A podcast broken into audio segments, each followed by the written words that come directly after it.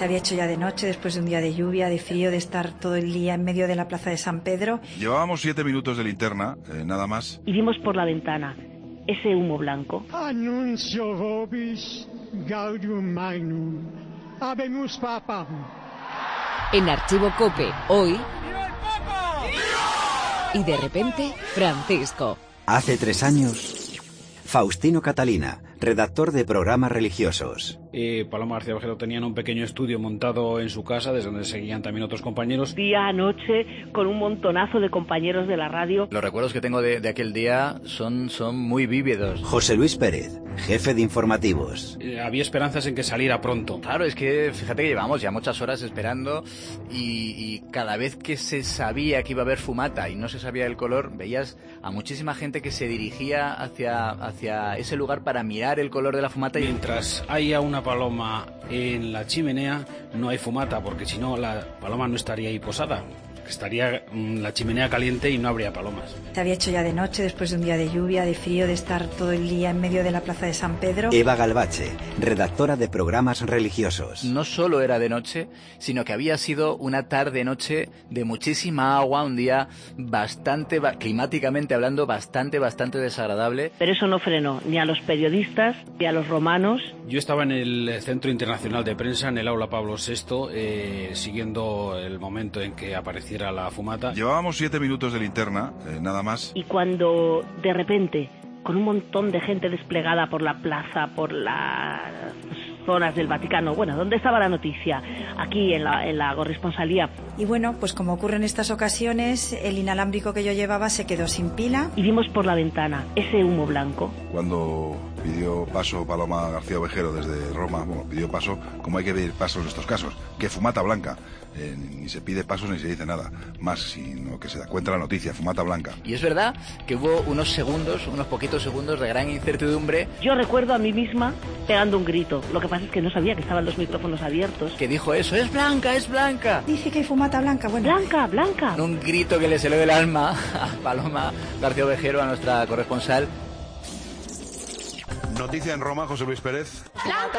Tenemos fumata y además es blanca. Atención. Hay, por tanto, ya un nuevo Papa Impectore, digamos. Está Siete y seis elegido. minutos de la tarde. Hasta en eso, hasta en esa pequeña anécdota, efectivamente fue una de esas noticias que no se olvidará nunca. Y ahí empezó un cambio en el programa absoluto. Estábamos preparados que en cualquier momento podía producirse la fumata blanca, pero evidentemente a las 7 y 7 minutos todo lo que teníamos pensado hacer pues eh, fue sustituido por el plan auténtico que es el que teníamos en la cabeza todos de cómo contar eh, lo que estaba ocurriendo en Roma. Y efectivamente a partir de ahí ya todos nos pusimos, pero fu- fueron unos segundos de duda.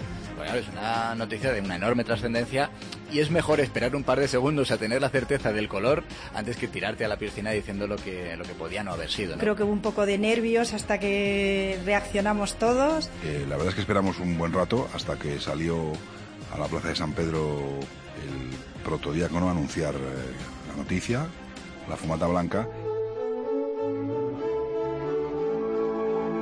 Annuncio vobis gaudium magnum. Habemus papam. Había muchas voces cruzadas, había mucha emoción en ese momento porque todo fue muy emocionante sin duda. Y es una narración en la radio muy emocionante. Cuando oímos ese nombre que apenas identificamos con Buenos Aires, jesuita, Sancte Romani Ecclesiae Cardinalem Bergoglio. Qui sibi nomen imposuit Franciscum. Entonces cuando dijeron el nombre todos dijimos, ¿qué han dicho? No lo hemos entendido. La verdad es que recuerdo que en la transmisión eh, eh, no escuchamos bien el nombre, no escuchamos bien Francisco, eh, y hubo que ir a la segunda, la segunda ocasión en la que pronunció el nombre de Francisco cuando nos dimos cuenta de que Jorge Bergoglio, que sí escuchamos ese nombre, era el papa y que había escogido el nombre de Francisco. Ha dicho Bergoglio, Bergoglio y tal. y Bueno, alegría popular, ¿no? La gente estaba entusiasmada, emocionada. José Antonio Araquistain, La tarde de Cope. yo luego recuerdo en la Plaza de San Pedro tener justo al lado una monja argentina.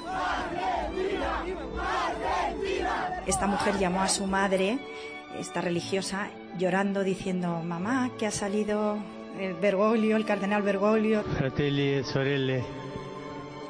Buonasera.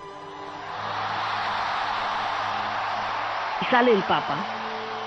y dice Bonacera y empieza a hablar, yo creo que es para lo que todos queríamos hacer radio, para contar y vivir esos momentos.